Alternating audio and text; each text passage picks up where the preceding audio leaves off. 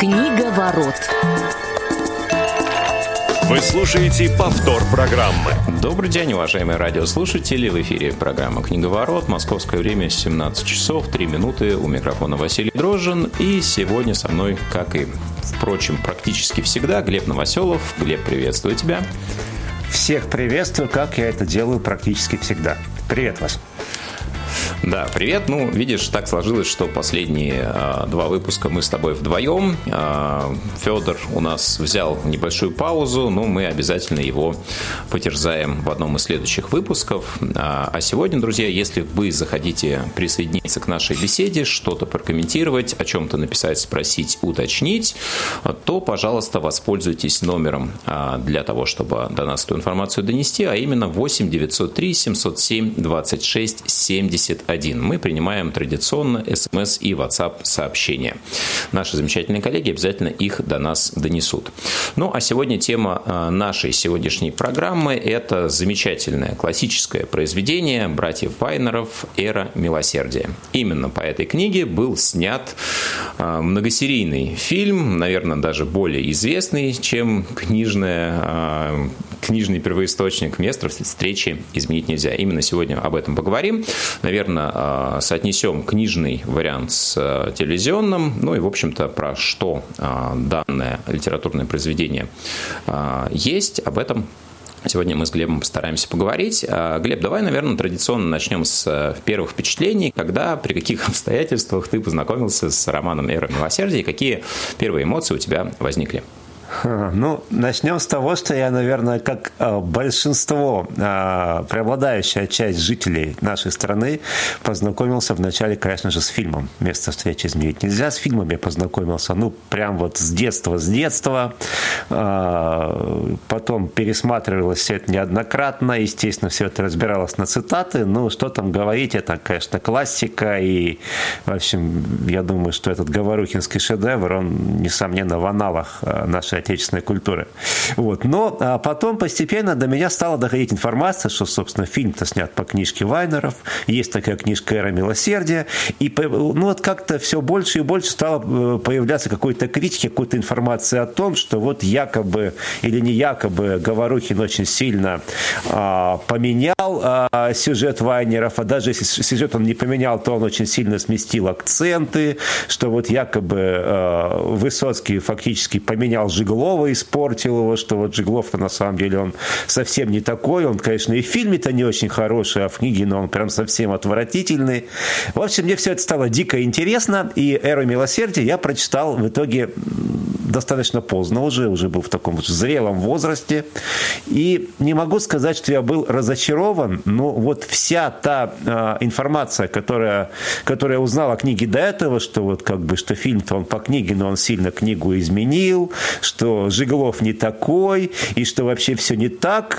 Э, как выяснилось, по крайней мере для меня, что все это полнейшая липа. Фильм снят 100% по книге, с моей точки зрения. Если акценты там смещены, то они смещены э, не для того, чтобы поменять каких-то, каким-то образом персонажей, вот, а Э, просто для того, чтобы, может быть, сделать их более ярче или, может быть, скажем так, более кинематографичными, кинематографичными, да. И Жиглов э, э, из фильма для, лично для меня ничем не отличается от Жиглова из книги. Может быть, Жиглов из книги более колоритен, э, более ярок, э, более э, глубок. То есть там он явно человек с историей, но об этом чуть позже. А в целом, да, и фильм я считаю шедевром, и книга, конечно же, э, ну, я не скажу, что этот роман э, сделал братьев Файнеров как авторов. У них, конечно же, огромное количество других замечательных произведений. Нельзя сказать, что это их визитная карточка, но, э, несомненно, это один из самых их известнейших и самых лучших э, романов. Да, ты знаешь, ну, э, я скажу, что «Эру милосердия» я, наверное, прочитал не в первую очередь у Вайнеров. А я начал знакомиться с их творчеством, а, ну, тоже, наверное, не в подростковом, конечно, возрасте, но, ну, достаточно давно, больше, там, 10-15 лет назад. И э, мне они понравились как такие, скажем так, приверженцы добротного классического детектива. И, наверное, изначально «Эра милосердия» – это тоже э, детективный роман, который имеет несколько несколько еще других слоев, о которых поговорим. Но, во-первых, что хочется отметить, то, что действительно они писали о том, о чем знали, имели представление, потому что Аркадий сам закончил юридический факультет Московского университета имени Ломоносова, собственно, служил в Московском уголовном розыске, дослужился до старшего инспектора. Ну, его брат Георгий а, также имел юридическое образование а, и работал в сфере журналистики. Да, в этом отношении они друг друга хорошо дополняли. Я думаю, что а, Георгий больше за литературную часть отвечал, да, а Аркадий за фактическую. Хотя, хотя, наверное, сложно предположить, кто какой вклад в каком объеме и пропорции вносил в итоге. Но давай немножко про жанр. Да? Для тебя все-таки «Эра милосердия», мы сегодня говорим в первую очередь про роман, да, понятно, что киноверсия имеет какие-то свои характерные особенности, но вот если говорить про книгу, э, «Эра милосердия» — это в первую очередь детектив или что-то большее? Если большее, то что именно? А, смотри, для меня, как э, для человека, который не является поклонником жанра, ну уж так вот получилось, что э, как-то детективы мне никогда не заходили в большом количестве. Наверное, все-таки это что-то большее, потому что если бы это был только детектив, э, я не прочитал бы его с таким удовольствием, несмотря на то, что весь этот сюжет мне был знаком от первого до последнего слова, да, фактически там мало что э, сверх того, что было показано в фильме, из этой э, книжки по сюжету можно было вынести. Э, тем не менее, я прочитал его с огромным удовольствием, поскольку, во-первых, это, конечно же, роман-реконструкция, помимо того, что детектив, действительно совершенно замечательно реконструируется вот этот вот период, эти послевоенные годы, эта атмосфера, вот это все ну, это сложно сказать, насколько... Э, нам сложно сказать, поскольку мы тогда не жили, да, но если верить воспоминаниям людей, которые жили тогда, и в частности, которые потом э, участвовали в создании этого фильма, то роман очень, очень так э, достоверно отразил как те годы, так и вот ту атмосферу, которая царила тогда в обществе сразу после окончания Великой Отечественной войны. А, соглашусь абсолютно, тем более, что есть очень характерные интересные приемы, которые Вайнер использует, в частности, иллюстрации а, каких-то выдержек из «Вечерней Москвы», которые Это вообще великолепный э, прием. В том или ином, да. А, как, как, как бы не, не, не очень, казалось бы, относящимся к тексту, да, к содержанию порядке, но, тем не менее, они к каждому эпизоду дополняют какой-то своей определенной атмосферой.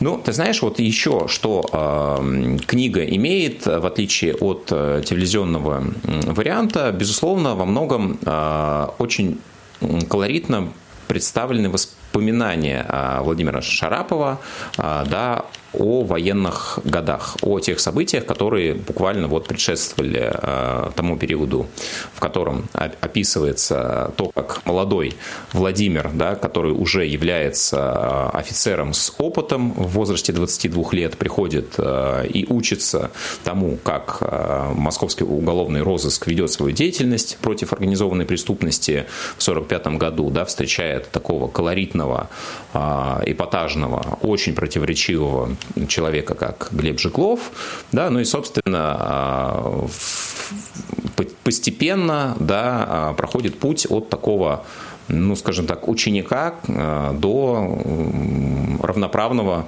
партнера, который в каких-то моментах пытается противостоять да, такому более, ну, скажем так, колоритному, более искушенному товарищу и доказывать свою точку зрения. Для меня, э, прежде всего, «Эра милосердия» – это роман размышления, я бы сказал, да, какие-то моральные вопросы здесь поднимаются. Безусловно, есть э, исторический контекст, зарисовки эпохи, очень хорошо, очень по-доброму, да, реконструировано это время. Здесь э, сведен к минимуму какой-то политический контекст, э, которому мы уделили много времени э, в предыдущей нашей программе, например. А здесь действительно видно, что представлена в первую очередь человеческая да, структура человеческая часть, и этому посвящены основные эпизоды, ключевые моменты в данном произведении. Кто для себя является ключевым персонажем а, «Эры милосердия» а, и почему? А, но смотри, давай вот с чего начнем, что для меня, э, наверное, все-таки ключевым персонажем является Жиглов, несмотря ни на что. А, при том, что совершенно понятно, что Вайнеры таким персонажем хотели сделать Шарапова. Но это вот как раз та самая история, когда э, авторы оказывают... То есть роман оказывается гораздо шире, гораздо э, глубже, чем изначально его задумывали авторы. Безусловно, если уже мы все равно сравниваем кинопродукт да, и с романом. Если, как я сказал, вот с моей точки зрения, Жиглов киношный от Жиглова литературного мало чем отличается, то вот Владимир Шарапов, а, литературный, по крайней мере, авторы постарались э, его сделать очень колоритным. И э, киношный Шарапов, он, конечно, совсем не похож на Шарапова литературного. Э, Вайнеры попробовали сделать человека с историей явно, потому что совершенно понятно, что... Э, то, то есть по книге более понятно, каким образом попавший в банду Шарапов, да, что его не раскалывают в тот же момент, потому что, на секундочку, он, как выяснилось, во время войны командовал штрафной ротой. А если заглянуть чуть поглубже, то штрафными ротами таково попало, командовать уж точно не ставили. Вот. Но об этом Вайнера не писали, но можно как бы самим додумать. Вот. Но с моей точки зрения, все-таки а, вот а, эта глубина э, Шарапова, она Вайнерам не удалась. То есть все равно он получился какой-то такой слишком шаблонный, а, слишком картонный и слишком ну, слишком положительный, если хочешь, да, то есть вот как раз если говорить о, э, перебрасывать мостик а, в прошлую передачу, да, то есть я в, в прошлый раз говорил, что да, нужен положительный персонаж, вот такой лишенный недостатков для э, того, чтобы, может быть, даже на нем воспитываться, но вот парадокс, а, вот эта положительность Шарапова, она какая-то неестественная, но это с моей точки зрения, я ей не верю. Возможно, не верю именно на фоне Жиглова, вот, который как раз-таки э, и в книге, и в фильме, прежде всего, чем он интересен, это человек с историей. Все его э, поступки, как, как, которые можно расценить как какие-то более-менее положительные, так и те, которые можно расценить как отрицательные, они прежде всего связаны с тем, что у этого человека есть явная история жизни, явное какое-то непростое прошлое, э, которое во многом обуславливает того, как себя э, Жиглов ведет в романе. Это одна сторона, а вторая, я просто вот несмотря на всю ту критику, которая,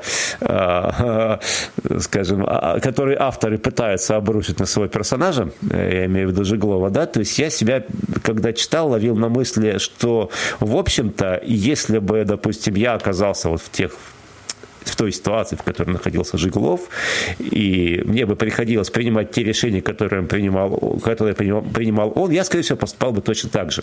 То есть, э, несмотря на все то, что потом, как сами Вайнеры писали, что вот мы делали Жиглова персонажем отрицательным, что, значит, с нашей точки зрения он, в общем, ничего хорошего в нем нет, что Высоцкий его слишком, скажем так, сделал таким красивым, ярким, но все равно он отрицательный. С моей точки зрения, э, Жиглов-то вполне реальный, в отличие от Шарапова, живой, а, настоящий человек. Вот именно живой здесь ключевое слово.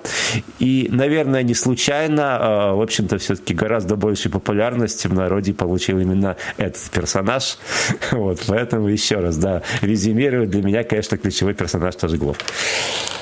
Ну, ты знаешь, вообще, конечно, читая книгу, сложно абстрагироваться от киноленты. И, э, безусловно, когда мы э, говорим про Шарапова и Жеглова, мы визуально представляем себе образы, да, которые были исполнены э, ну, Владимиром Конкиным. Нужно да, стараться, Владимиром по крайней мере, максимально. Ну, да. давай попробуем абстрагироваться сейчас и вот все-таки вернуться просто к тексту. А, для меня роман, он все-таки построен на соперничестве. И вот в первую очередь соперничестве Жеглова с несколькими персонажами. И здесь все эти персонажи лежат по, э, скажем так, добрую сторону. Да? То есть э, мы не берем противостояние Жеглова и э, там кого-то из банды, да, а вот в первую очередь, да, на чем построена вся, вся эта история с соперничеством, это, конечно, Жеглов-Шарапов. Да? Совершенно разные истории, совершенно разные характеры, причем Владимир молодой проходит такую эволюцию. Сначала действительно он старается впитывать впитывать в себя все то, что происходит вокруг. Для него Жеглов старший товарищ, у которого хочется и интересно учиться, да, который очень близко да, и быстро входит в доверие и вызывает это доверие, но до определенного момента. Да, и поворотной точкой становится история когда Жеглов подбрасывает э, вору, карманнику, э, кирпичу вот тот самый кошелек в карман. Да, вокруг этого разворачивается дискуссия, э, которая является одной из ключевых точек романа, да, где как раз вот этот моральный выбор. Э, либо мы делаем по справедливости, либо мы делаем так, э, как удобнее в данный конкретный момент для получения определенного результата. И здесь э, это вот э, противостояние в течение всего романа, оно в тех или иных формах э, всегда э, видно. Да? И, кстати, то, что не очень было э, видно, опять же, в сериале, с Синичкиной тоже у них было определенное соперничество. Жеглов в какой-то момент ну, к Варе тоже приглядывался. Хорошо. Второй, ну, тоже, если можно так сказать, конфликт, это, конечно, соперничество Жеглов-Груздев. Да? То есть, с одной стороны, такой опытный матерый исследователь, с другой стороны, а, обычный гражданин, который не, не приемлет а, вот тех методов а, работы, которыми располагает, которые хорошо так активно применяет Глеб в своей деятельности. Еще два таких э, эпизодических момента, но они очень характерны. Да? С одной стороны, это такой э, не идущий на компромиссы оперативник Жеглов, с другой стороны, тот самый э, Петр Соловьев, который выигрывает в лотерею, да, и вроде как они оба сотрудники милиции, но вот их противопоставляют одного другому, да, один может пожертвовать всем ради кого-то, да, дать э, все продуктовые карточки а, женщине с пятью детьми, да, а другой вот э, жмется выделить краюху хлеба и отсыпать сахара. Ну и, соответственно, как а, апогей этого контраста, безусловно, предательство, трусость э, Соловьева, которая также описана в одном из эпизодов. Ну и вот еще один, может быть, даже самый интересный вариант этого противостояния, он очень небольшой эпизод занимает и в книге, и в фильме, это разговор э, троих, Глеба, Владимира и Михаила Михайловича, соседа. Про эру милосердия, да, собственно говоря. Про эру милосердия, возможно, это ключевой момент. Да? То есть, когда же а, будет искоренена, а, когда же уйдет да, вот эта преступность и благодаря каким а, явлениям это будет возможно. Да? И для Жеглова это одна картина, а для Михаила Михайловича и, возможно, да, для авторов данного произведения это видится немножко немножко по-другому. И вот этот момент тоже очень интересен а, с моей точки зрения, потому что но э, все отрицательные персонажи, они ну, не, не наделяются да, каким-то ореолом. Э, и даже вот Фокс, э, ну, может быть, наверное, самый, э, если можно так сказать, положительный из отрицательных, он тоже ну, какого-то внимания к себе, как мне кажется, не привлекает ни в фильме, ни в книге. Да, то есть все вот эти конфликты, противостояния, они находятся среди э, тех героев, которые, в общем-то, борются за правду, да, и так или иначе пытаются ее доказать. Как тебе кажется, так ли это? Ну, смотри, давай пройдемся вот по всем тем, тем конфликтом, который ты назвал, про а, конфликт Жиглова и Шарапова мы уже, в принципе, говорили. Да, безусловно, это противостояние. Но а, в данном случае а, я уже, как вот с моей точки зрения, то есть я в данном не, говорю, что Жиглов всегда прав, а Шарапов нет, но Шарапову почему-то вот тем мотивациям, которые представлены, им верится гораздо меньше. Как ты э, не пытайся абстрагироваться от фильма, все равно но вот Шарапов, он не получился таким стопроцентно а, идеальным персонажем, как бы хотели его показать авторы. Точнее сказать, он получился чересчур идеальным, э, чересчур нереальным, если угодно, да. А вот следующий конфликт, который мне действительно интересен, и здесь от фильма крайне сложно абстрагироваться. Почему? Потому что, вот, наверное, если ставить э, вот, по игре актеров, насколько актеру удалось идеальное воплощение своего персонажа, вот после Высоцкого Жиглова, это, конечно же, Груздев. Я не помню этого актера, но актер э, сыграл совершенно блестяще, и сыграл Сергей он... Перс... Юрский. Сергей Юрский, да, и сыграл Сергей Юрский персонажа отнюдь не положительного, как ты говоришь, что все люди, которые противостоят Жиглову, они находятся с правильной стороны. Нет. Груздев, вот для меня лично это персонаж, да, его можно пожалеть, ему можно посочувствовать, но этот персонаж совершенно не положительный. Если посмотреть на сам вообще все взаимоотношения, что в фильме, что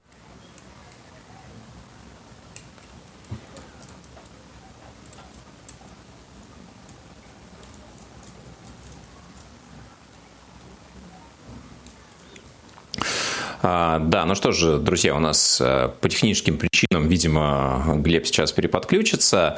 А, давайте я пока а, продолжу. Действительно, на самом деле очень много слоев в этом произведении мы с вами можем наблюдать. И вот то, а, что я начал описывать в противостоянии Жиглова с, не, с несколькими персонажами, да, оно а, видится в том числе на тех а, эпизодах, которые не вошли в киноверсию, как, например, когда сотрудников МУРа, уголовного розыска, начали обучать единоборствам. Да, их всех пригласили, и инструктор на тех или иных сотрудниках отрабатывал определенные приемы.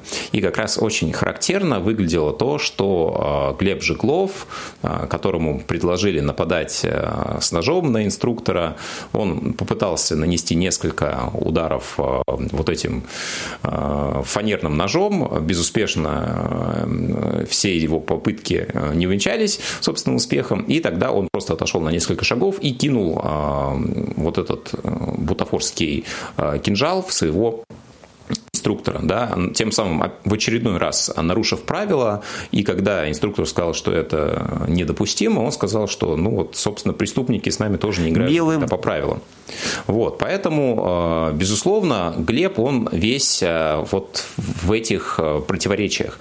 Да, он нарушает правила, он нарушает их сознательно, но он понимает, да, ту цену, которую он платит. И как раз вот этот моральный выбор, это, ну, ключевая, еще раз, история всего произведения. Глеб, ты снова с нами? Да, я снова с вами. Мы... Я не знаю, на каком моменте я вылетел, честно говоря. А, ну, тебя перестало быть слышно. Ты разворачивал историю про Груздева, который, с твоей точки зрения, не является положительным персонажем. Я отчасти с тобой в этом а, отношении соглашусь, но а, для меня Грузия очень характерная иллюстрация, опять же, каких-то черт, которые мы видим в Жиглове. Да? Жиглов же он тоже олицетворение да, определенных моментов, такой собирательный образ, который был очень а, классно сыгран Владимиром Высоцким, и от чего сложно абстрагироваться. Но если мы смотрим и ориентируемся на текст, то, конечно, вот эти вот моменты морального выбора – это самое ключевое и главное, как мне кажется, то, что мы можем в этом романе Со- Согласен, но я вот просто резюмирую. Все-таки у Груздева и у Жиглова классовая борьба, никуда тут не деться. А вот буквально я все-таки повторюсь, раз меня не было слышно, для меня действительно по-настоящему противостоит Жиглову как раз-таки Михаил Михайлович, потому что это человек, который, э, несмотря на все потери, которые он пережил, несмотря на то, что, судя по всему, потерял сына на войне, он не озлобился, остался милым, добрым и э, в целом приятным человеком, который всем желает только добра. И вот э, этот персонаж, действительно, вот с ним бы Жиглов в морально-этическом плане еще мог бы как-то соперничать. Ну, давай буквально несколько слов еще скажем про соотношение а, романа с э, сериалом, да, потому что, ну, первое, что нужно сказать, отличается концовки совершенно радикально. Если в фильме, а, да, после того, как а, Шарапов возвращается с вот этой операции, где Жиглов убивает его сослуживца Левченко, он вместе с Варей, да, они усыновляют э, вот этого подкидыша. Хэппи-энд такой сделали. Да, то есть хэппи-энд, который в книге на самом деле отсутствует. Э, в книге так, Варвара погибает э, на одной из э, как раз милицейских операций. И здесь вот эта концовка, она совершенно разнится. Да? И книга, как мне кажется, с этой точки зрения несколько даже выигрывает. Нужно сказать, что Вайнеры, когда вышел фильм в свет, при условии, что они достаточно активно принимали участие в его создании, им не понравилась видение Говорухина, и вначале их убрали даже из титров, потому что расходились их взгляды на то, как была преподнесена картина, но, тем не менее, впоследствии они все-таки в титрах появились спустя какой-то промежуток времени. Безусловно, а, мы не узнали бы, наверное, про эру милосердия, многие из нас, если бы не было места встречи изменить нельзя. И, конечно же, во многом благодаря, а, ну, я считаю, действительно гениальному произведению и режиссера, и актеров а, мы а, обсуждаем в том числе роман «Братьев Айнеров». Хотя сам по себе он действительно интересен, он многослоен. И, друзья, если вы не читали «Эру милосердия», то советую вам ознакомиться с данной книгой. Вы получите эстетическое наслаждение. И если вы любите просто детектив как таковой, а, определенные элементы вы обязательно для себя найдете. Если вы интересуетесь э, темой, ну, скажем так, после военной эпохи, я думаю, тоже будет вам интересно. Ну и, конечно, история с моральным выбором.